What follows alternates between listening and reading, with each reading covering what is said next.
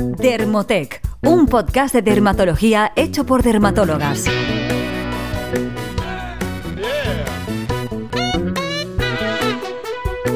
Buenos días y bienvenidos al podcast de Dermotec, un podcast sobre la piel hecho por dermatólogas, en el que os hablamos sobre lo que más os interesa en dermatología, estética y cosmética, siempre desde un punto de vista científico. Yo soy la doctora Sofía de Asís y en el podcast de hoy me acompaña la doctora Inés Escandell. ¿Cómo estás, Inés? ¿Qué tal? Hola, Sofía. Muy bien. Aquí preparada para grabar. Muy bien. eh, con ganas de grabar. Muy bien. Y bueno, si escucháis a un bebé gritando, es en mi casa. Espero que nos deje grabar. Pero bueno, ya sabéis que la magia del directo, ¿no? Exacto, y la conciliación. Muy bien, pues vamos allá. En el episodio de esta semana vamos a hablar sobre urgencias habituales en una consulta de dermatología durante los meses de verano. Vamos a intentar de- eh, explicaros cómo se pueden prevenir, si es que esto es posible, y también os daremos una serie de consejos para tratarlas y os diremos cuándo sí debemos consultar con el especialista, el dermatólogo. Claro, yo creo que eh, todos los veranos en Derma, en las consultas, vemos un poco lo mismo, ¿no? Sabemos que nos van a venir dos o tres de estas Sí, cada exacto. semana. Así Siempre que... hay top, top 10 o top 5 por lo menos. Exacto. Y ya, ya, ya lo lees, ¿no? Ya los oyes cuando entras. Dices, ya sé, ya sé lo que me va a preguntar porque ya te estoy viendo. Lo ves venir. Muy bien, pues si te parece Inés, vamos a empezar por un, un punto súper importante. Aquí realmente lo que nos gustaría es que nos escucharais a tiempo y evitarais esta situación, más que tener que tratarla. Sí, por favor. Y es que no paramos de ver, aunque creo que mm, me- me- querría pensar que cada vez menos, eh, pacientes que acuden con quemaduras solares importantes a la consulta. Yo tengo que decir que vivo en Alicante y es, es magia porque además vienen muchos cruceros de gente del norte de Europa Ostras. y es increíble. O sea, yo sí que es verdad que veo menos eh, personas quemadas o menos vienen a mi consulta, pero eh, la calle de Alicante Exacto. Desde, desde mayo hasta agosto es que es increíble la gente. Sí, sí, además, los que tienen el mía. fototipo claro, ¡buf! A veces Sí, digo, sí. es que no sé, estoy por pararlos y decirles, mira, toma, toma esta crema porque es que no vas a poder dormir. Por favor, ponte, te dejo un poquito de, de protector solar. Yo vivo en Valencia, pero soy de Mallorca y vamos, ahí también. Cruceros, guiris, torraos durmiendo al sol. Sí, sí, sí, sí, Vamos, sí. A las 2 de la tarde. me duele, me duele de verlo, me duele de verlo. Así que bueno, aquí eh, comentar que hay estudios que analizan eh, este tema y en un artículo reciente casi el 40% de los 5.000 sujetos eh, a los que se hizo una encuesta se había quemado con el sol en los últimos 12 meses. Y no solo eso, sino que el 20% había tenido quemaduras repetidas, es decir, no aprendemos, una, una locura. Se vio aquí además que, mm, que los que más quemaduras solares presentaban eran sujetos jóvenes de raza caucásica y aquellos solteros y, solteras. Entonces, ¿qué vemos nosotros en la consulta? Pues hay pacientes que sí que vienen directamente por esto, porque la quemadura ya es tal que tienen eh, dolor, ampollas, eh, heridas que se han infectado y que necesitan un tratamiento médico. Eh, y otros, sin embargo, que vienen ese día a la consulta en verano por otro motivo, no le dan importancia a la quemadura, pero claro, nosotros lo vemos y no, no Sí. nos podemos callar. Sí. Yo aquí tengo muchos, callarnos. muchos pacientes que me dicen, ay, es que ya tenía la cita, me daba vergüenza. Y yo, ya, es que te tiene que dar vergüenza. Pobrecito. Sí, sí, sí, sí. Entonces, lo primero, como decíamos, evitar esta situación. Eh, somos muy plastas, pero es que esto es algo crucial. Hay que evitar eh, estar expuestos a horas centrales del día, utilizar cremas con un factor de protección solar elevado, idealmente del 50, reaplicar periódicamente, especialmente tras los baños, si sudamos, si estamos haciendo eh, deporte o existe algún tipo de fricción, etcétera, y también utilizar medidas físicas. Si no hacemos todo esto, pues al final en verano es bastante probable que acabemos quemándonos en mayor o menor, en mayor o menor grado, la verdad. Y mm, ¿qué, podemos hacer? Pues si nos hemos quemado, pero es una quemadura leve, es decir, eh, nuestra piel se ha puesto roja, aquí podemos aplicar cremas emolientes a demanda, mejor si están fresquitas, agua termal que podemos guardar en la nevera. Eh, especialmente útil en este tipo de productos sería buscar los que contengan antioxidantes para intentar revertir el estrés oxidativo al que se someten las células de nuestra piel con estas quemaduras, como por ejemplo la vitamina E, la vitamina C, ferúlico, niacinamida, ectoína, etcétera. Y si ya nos hemos quemado más y tenemos zonas de la piel muy enrojecida que ya nos molesta o que presentamos incluso ampollas, pues en función de la zona a tratar sí que vamos a recomendar corticoides tópicos.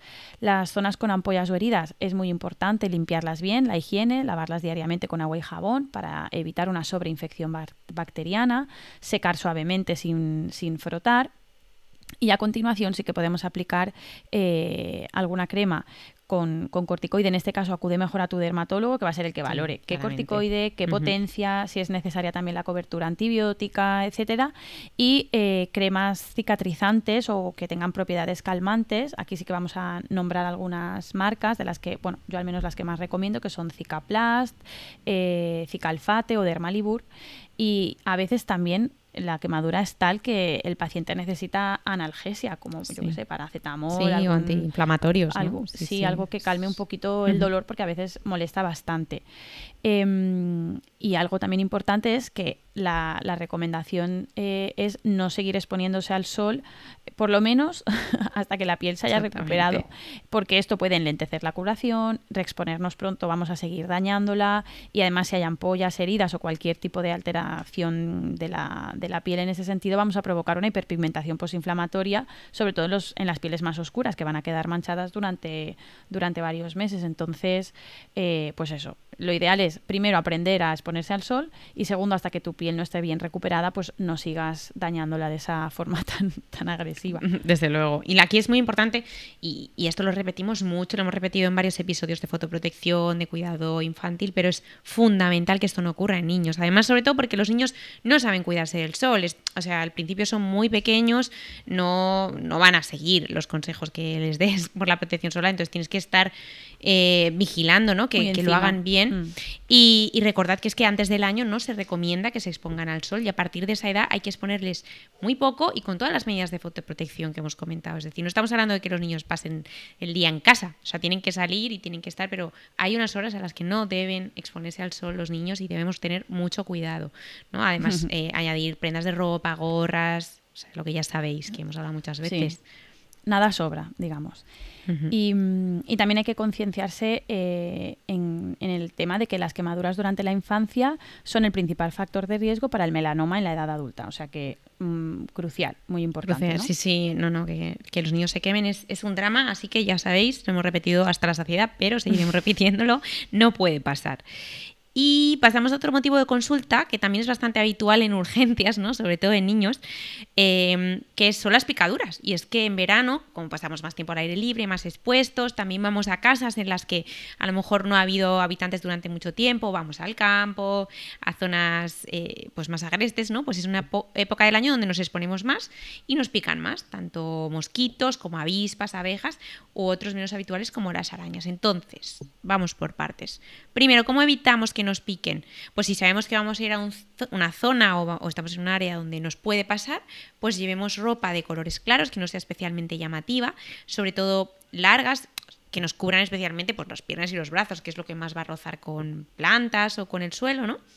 Tenemos que lavar bien, limpiar bien las casas, ¿no? O sea, lavar el suelo, mirar las esquinas, los muebles donde puede haber arañas o pulgas y evitar tener agua acumulada, ¿no? El agua encharcada que podemos tener en casa, pues ya sea en una piscina o en una maceta que se queda en el plato que hay debajo, pues ahí es mucho más fácil que proliferen los mosquitos y nos piquen Exacto. más. Y luego, si podemos, usar mosquiteras. O sea, yo sin mi mosquitera no, no puedo dormir en verano. Vamos, esto para mí es clave. Y luego ya tendríamos el uso de los repelentes, ¿no? El más usado ya sabéis que es el DET, que es NN-dietilmetatoloamida, que tiene bastante buen perfil de seguridad y es bastante eficaz frente a mosquitos y otros artrópodos, pero no se recomienda usarlo por debajo de los dos años. Entonces, en niños muy pequeñitos, pues eh, volvemos a, tener que buscar otras alternativas. En este caso, por encima de los tres meses, en, bebés podríamos usar la picaridina, que la podemos encontrar en concentraciones muy variables, entre el 7 y el 15%.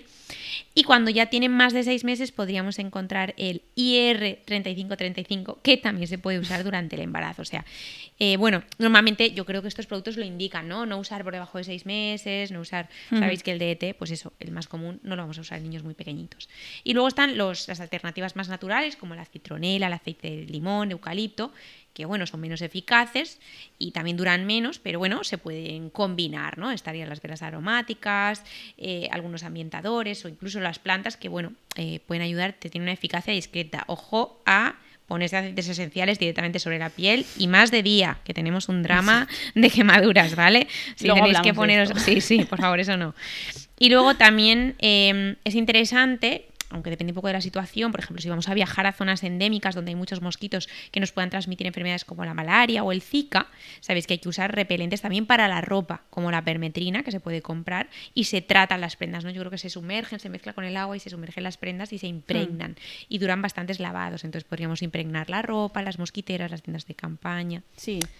Hay opciones que es para añadir esta protección mediante lavados y otras que es para rociar, por ejemplo, una mosquitera o rociar una tienda de campaña, etcétera, que, son las dos formas en las que podemos eh, añadir eh, estas prendas de vestir o, estas telas para, para que proteja un poquito más. Claro.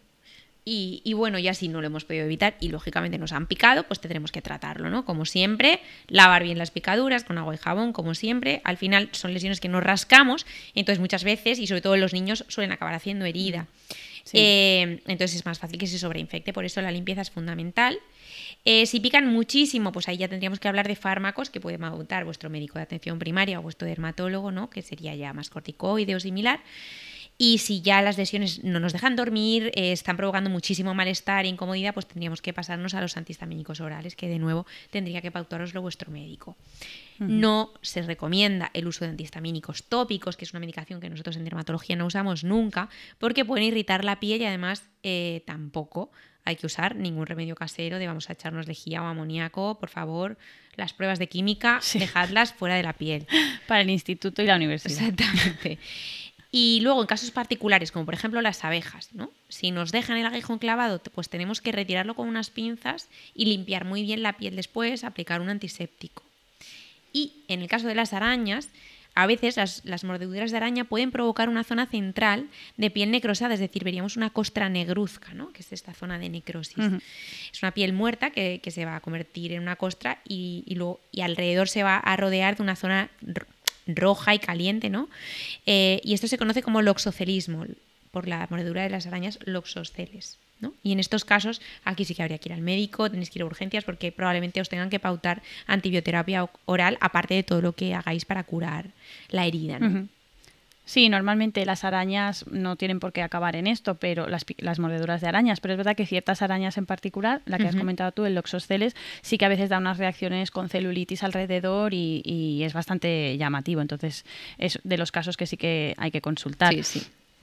Y, bueno, lo que, lo que yo añadiría aquí es que aunque en general son situaciones, las picaduras en general son situaciones banales que no tienen ninguna gravedad, sí que debemos tener en cuenta que pueden complicarse, como lo que hemos comentado del loxosteles, eh, o también en, en, pacientes que presentan muchísimas picaduras o que ya se acompaña un poco de malestar general, sensación distérmica, que a lo mejor no llega a ser fiebre o sí, pero pues febrícula, o clínica digestiva de otro tipo, somnolencia intensa, em, áreas de piel muy caliente y roja que va creciendo, que esto es como un signo de celulitis, etcétera, sí que hay que acudir a, urgencias porque podemos estar o ante cuadros de reacciones alérgicas, anafilaxia, infecciones de tejidos más profundos. Entonces, a todo lo que hemos comentado habría que añadir otros eh, tratamientos probablemente orales. Claro, yo creo que si hay una picadura y a la picadura asociamos malestar, o sea, encontrarnos enfermos, eh, mejor consultar. Eso ya ¿eh? no es No lo tratéis en casa. Exacto. Exacto. Nada de automedicarse ahí no, no. y consultar.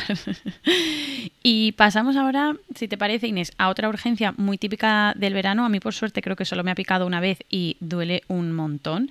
me ha eh, esta muchas urgencia, veces, ¿eh? Muchas jolines. aquí, en, no sé, aquí en Santa Pola. Es que un día se me engancharon una cada tobillo. lloro de pensarlo, es horrible.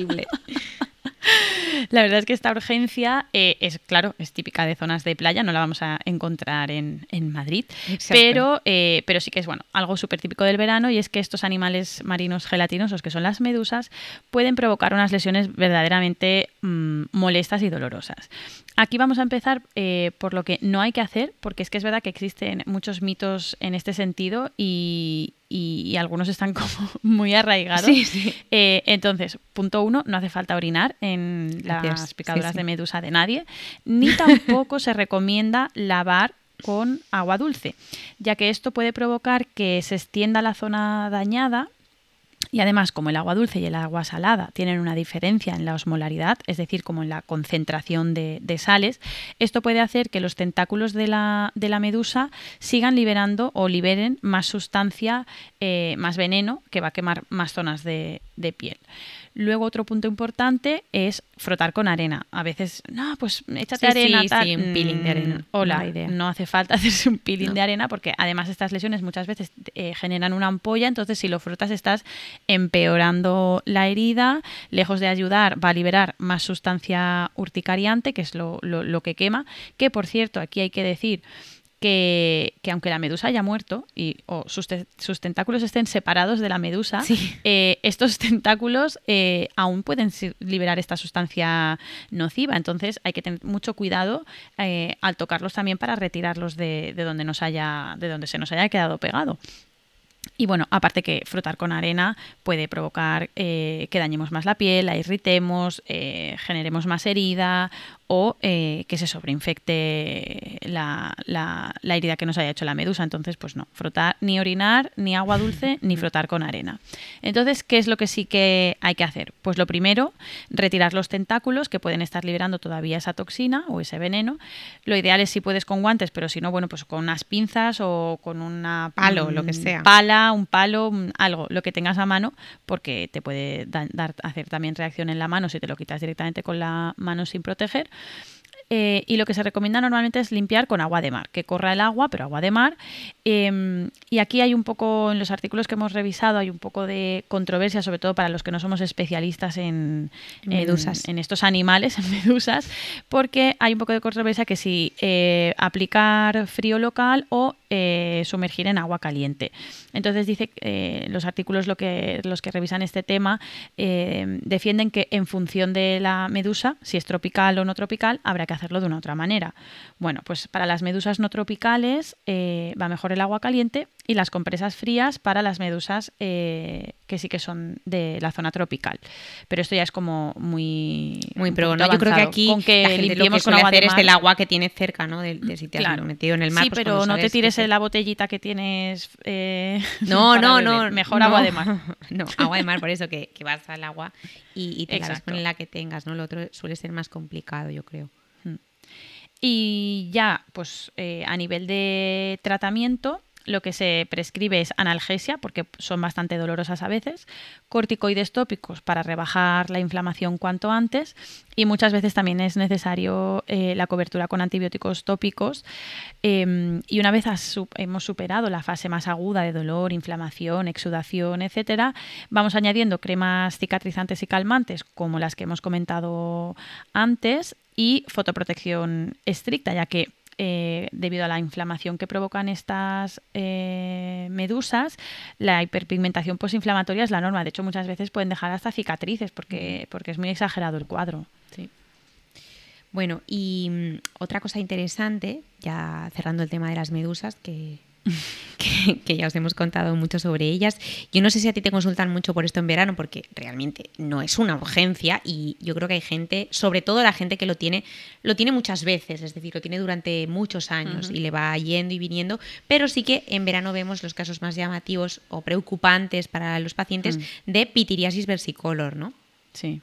Yo creo que muchos de los que nos escucháis la habréis tenido alguna vez porque es una enfermedad producida por un hongo, ¿no? En la que vemos unas manchas redondeadas, a veces al principio suelen ser más rojizas, luego más marronáceas, otras veces anaranjadas y otras veces mm, simplemente más blanquecinas que el resto de nuestra piel, suelen ser manchas así como ovaladas, pequeñitas y casi siempre las tenemos en la parte alta de la espalda o en el pecho, pero luego se pueden extender más allá, o sea, hay gente que las tiene hasta la zona lumbar, en la barriga, alrededor del ombligo, en la cara. En la cara, exacto, o sea, se pueden extender mucho. Y la gente suele acudir a la consulta porque de repente empiezan a verse, a verse esas manchas, ¿no? Que, que han aparecido de forma más o menos rápida. Aunque no suelen provocar síntomas. Lo cierto es que no, no, no suelen producir dolor ni, ni mucho picor, pero la gente sí que les llama la atención que de repente Sí. se han llenado de manchas. Y mucha gente yo creo que es interesante porque se lo ve cuando ya ha pasado. O sea, se ve las manchas residuales, ¿no? El caso es que se ven esas manchas en el tronco y llaman y, y- y consultan por eso, ¿no? Entonces, bueno, sobre como todo hemos cuando dicho- se broncean. Exacto. perdona, sobre todo cuando se broncean un poco, que de repente te pones morenito y las manchas blancas se acentúan un montón. Y es cuando de repente dicen, uy, ¿qué tengo aquí? Y ya, Claro. aunque no sea una urgencia como has dicho, pues sí que dicen, no, es que me están saliendo unas manchas, tal. La gente a veces piensa que sí vitíligo, tal. Aunque muchos ya saben, como has dicho, que lo Sí. sufren muchos años, que, que, que son, que es este tipo de infección y ya está, pero... Claro, y viceversa, también te iba a decir que, que tengo mucha gente que, que dice, no, es que estos son hongos. Y digo, a ver, tampoco todos son hongos, ¿no? O sea, toda la gente ya sabe que en la espalda salen hongos, ¿no? Y, y todos, no, no, es que esos son, son hongos míos. No, no, perdona. O sea, hay que, hay que diagnosticarlo, pero bueno, hay gente que es verdad que los tiene cada año, ¿no? Entonces, bueno, por, Sí. como hemos dicho, es una infección fúngica superficial que está causada por especies de malacetia. La verdad es que la incidencia es muy alta, sobre todo en, países como el nuestro, que tienen climas cálidos y húmedos, más en zonas como, como donde estamos nosotras de la costa, y llega a afectar hasta el 50% de la población en algún momento de su vida. Y además es más frecuente en personas jóvenes, ¿no? en adolescentes y jóvenes, porque eh, la composición del sebo de estas personas es la que favorece que se desarrolle esta malacetia porque es el sustrato ¿no? del, que, del que vive este hongo. Y casi siempre cuando las vemos se, ya se suelen ver, como hemos dicho antes, de color blanco, ¿no? Porque cuando nos bronceamos, pues se ve esa diferencia de tono porque esa zona no se broncea de la misma manera y se queda un poco más blanca, ¿no? Entonces es cuando se notan más. Pero bueno, aquí pues tranquilidad, lo que hemos dicho. Es llamativo, es un proceso totalmente benigno, pero que no tiene mayor importancia. Entonces lo podemos tratar con antifúngicos tópicos y algunas veces en pacientes que, pues en pacientes que tienen otras enfermedades o en, en, vitiriasis muy extensas, yo ocasionalmente sí que recurro a los tratamientos orales porque realmente son Mm. más rápidos cuando tenemos hacen muchas lesiones, ¿no? Sí, exacto. Y aquí también algo importante, porque si no los pacientes, si no saben esto, vuelven preocupados a las tres semanas, es que la hipopigmentación, o sea, las manchas blancas, aunque la infección se haya resuelto o las, mm, la- el cuadro se haya curado, entre comillas, por decirlo así, muchas veces las manchas blancas persisten durante meses. Y esto no quiere decir que siga activa la, la infección, sino que la melanina en esa zona no se ha recuperado, de hecho va a tardar en recuperarse, pero la infección ya no, no va a ir a más o no van a salir lesiones nuevas porque ya se ha eh, resuelto el, el cuadro. Claro, y otra cosa que también eh, nos preguntan casi todos, yo supongo que a ti también, es que si es contagioso, ¿no? Porque cuando hablas Sí. de hongos.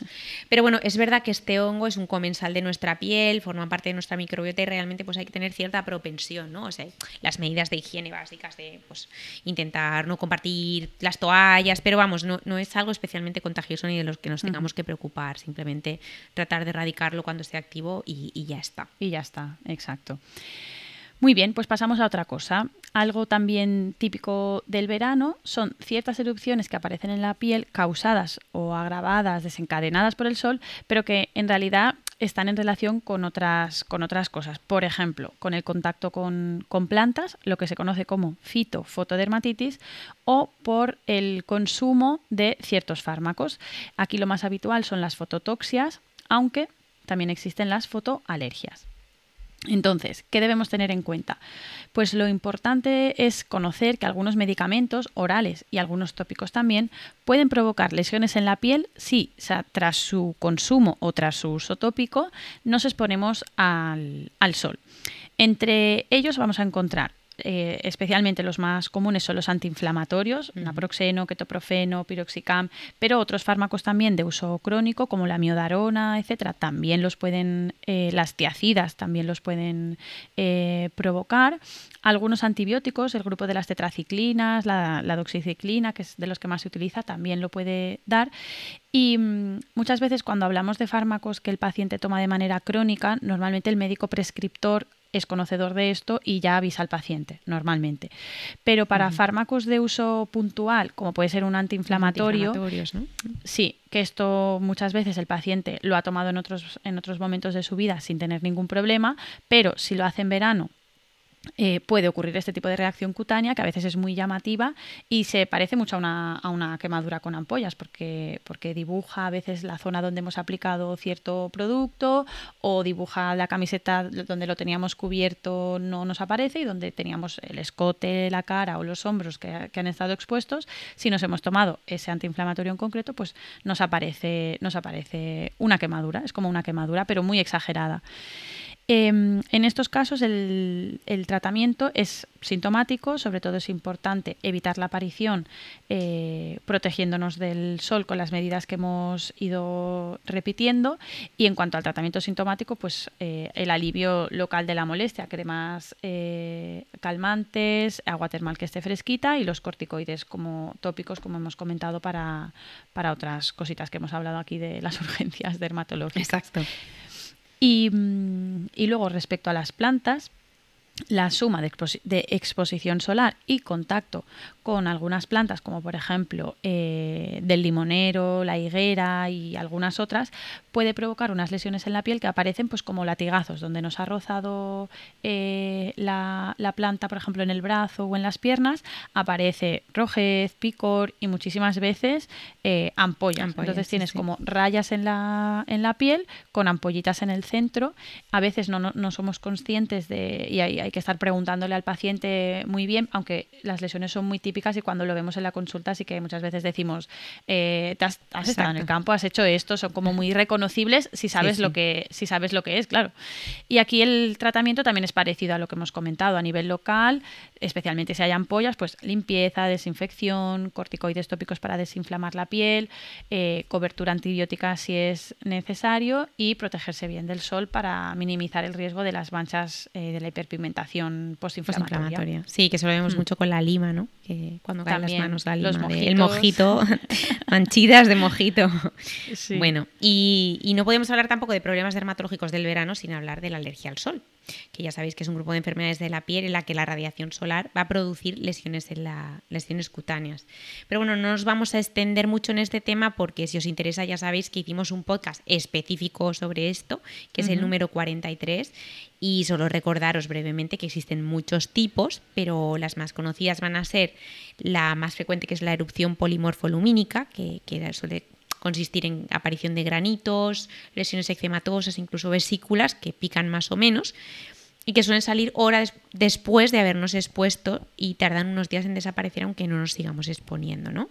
Y por otro lado tendríamos la urticaria solar, que es mucho menos frecuente, en la que ya van a aparecer abones y un picor eh, prácticamente inmediato tras exponernos al sol y que se va a resolver también más rápido. ¿no? Entonces, en resumen, escuchad el podcast número 43 si tenéis sospecha de este tipo de lesiones y sobre todo consultad. Esto no lo podéis autodiagnosticar, tenéis que acudir a dermatología porque las implicaciones son, son muy relevantes y hay que hacer estudios. Entonces, nada, si Exacto. si ocurre, exacto, hay que ir al derma y, escuchar nuestro hablamos podcast 43. En el, en el episodio ese eh, hablamos también de las pruebas que hay que hacer, etcétera, y se, sí, lo, lo detallamos un poquito más, pero bueno, simplemente porque en este tema tenían que aparecer. Exacto. Y mm, bueno, para ir terminando, recordar otro punto en el que ya hablamos recientemente, en el episodio de, Melasma, en el 65, de otra pseudo vamos a llamar pseudo urgencia veraniega, porque llamarle a esto urgencia. No, hombre, no, hay cosas muy serias y esto es como de risa, pero bueno. Pero bueno, pequeños imprevistos que pueden pasar en, en, verano y que tienes que resolver lo antes posible. Y en el episodio de melasma hablábamos de la depilación. Bueno, pues que nuestra recomendación, si puedes evitar depilarte en verano, sobre todo con cera, evítalo. Y si no, pues hazlo con otros métodos menos arriesgados, eh, porque esas pequeñas heridas en la piel ah, van a, si las exponemos al sol, van a dejar un mayor o menor pigmentación, pero siempre va a haber algo. Y si tienes melasma, pues es una, es una faena estar todo el año cuidándote y que, y que esto suceda. Especialmente si año tras año vamos agrediendo la piel en el labio, etcétera, porque al final eh, el melasmo es muy complicado y cuanto antes se empiece a evitar los desencadenantes o agravantes, pues mejor. Y las recomendaciones que dimos para esto se pueden extender a cualquier tipo de abrasión cutánea, porque en verano realmente llevamos menos ropa, hacemos más actividades al aire libre y son frecuentes este tipo de, heridas o quemaduras con el tubo de escape de la moto, caídas. me caigo de rodillas. en niños y en adultos. Piedras, realmente. sí. Entonces, Sí, sí. Exacto.